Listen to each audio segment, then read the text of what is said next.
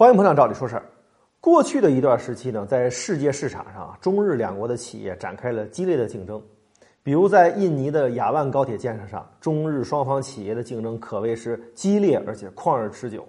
最终呢，中国企业胜出，拿下了这个大单，让日本方面呢非常沮丧。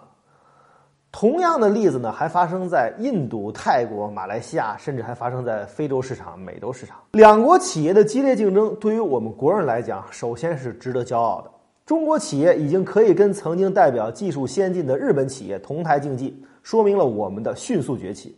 然而，无论谁输谁赢，这种激烈的竞争最终结果啊，只有一个赢家，就是项目的所在国。中日企业的激烈竞争，无一例外都是发生在价格、技术转让、贷款条件等等这些方面。说白了，就是相互压价，争相给出最优厚的条件。这种激烈的竞争，相信对现在综合实力不分伯仲的中日企业来说，拼到最后，恐怕双方谁都不会舒服。当然，很多朋友会说了，我们能打败日本企业就是胜利，不惜一切代价抢占市场，不管赚还是赔，拿下来再说。这种看法有它的道理，不过。咱们需要看到，现在的国际形势不同了。从前在世界经济蒸蒸日上的时候，大项目特别多，能干的就这几家，大家都有肉吃，而且呢利润相对丰厚。但是当前世界处于经济复苏势头放缓、国际直接投资放缓的大环境下，这些大工程、大项目比从前少了很多，大家都有肉吃的机会少了，而且呢项目所在国家的钱包也瘪了。他们看准了现在国际上项目少的机会啊，也看准了中日企业不惜一切代价抢项目的心态，所以啊，狠命压价，抬高要价。如果我们继续这么拼下去，对企业来说啊，拿下来很可能也是赔本赚吆喝。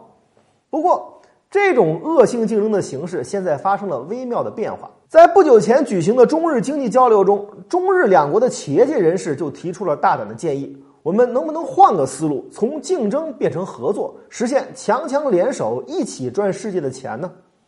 中日双方企业其实啊各具优势。中国企业在装备制造和人力资源的成本上优势十分明显，在融资渠道、资金支持上也优于日本企业。而日本企业呢，在核心技术、品牌和营销网络上占有优势。如果我们可以加强合作，完全有可能一起分享国际项目。这样一来，就避免了让第三国利用竞争狠赚便宜的情况出现。当然，毕竟中日两国企业有着由于历史原因造成的特殊竞争关系，这里面不仅有着企业利益，还有着深深的不互信，迈出第一步很难。不过可喜的是，现在中日企业在第三方市场的合作已经迈出了第一步，而且取得了成功。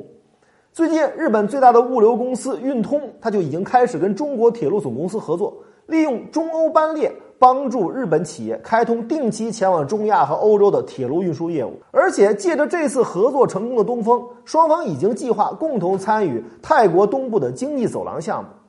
就在刚刚举行的第三次中日市场合作论坛上，两国的企业间签署了多项合作协议，今后在交通物流、节能环保、新能源等多个领域，都将看到越来越多的中日企业合作开发第三国市场。互为合作伙伴，从竞争走向协调，恐怕将成为今日中日企业面对复杂的国际形势的一条新出路。节目中，咱们提到了中日两国企业在众多国际项目中展开了惨烈的竞争。那么，都有哪些代表项目呢？我们特别整理了一篇文章，感兴趣的朋友请到我们的微信公众号“照理说事”中回复“中日企业”四个字，我们推送给您了解一下。